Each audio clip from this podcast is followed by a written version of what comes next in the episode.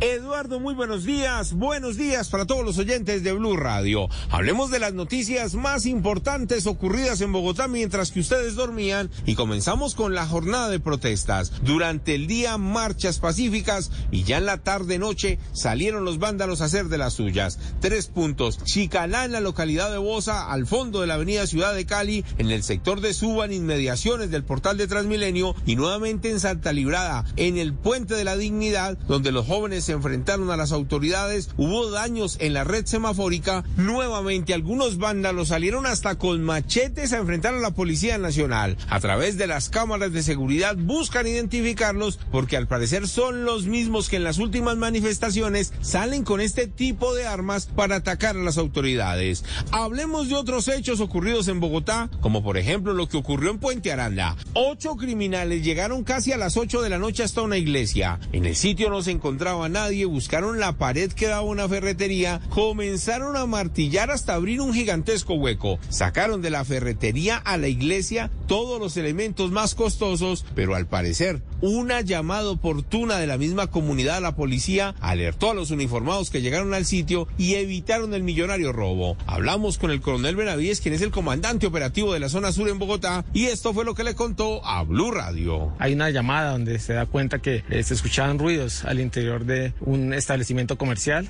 Nuestra policía reacciona llegando allí al sitio y al hacer la verificación se logra observar que habían movilizado algunos elementos al interior de una ferretería. Se hace la, la reacción, el acordonamiento del sitio, inclusive se pide el halcón, quien sobrevuela, con el fin de identificar personas que habían estado en este sitio. Eh, lo que se pudo establecer es que eh, en una iglesia contigua al establecimiento habían realizado un orificio para ingresar y eh, hacer eh, el hurto.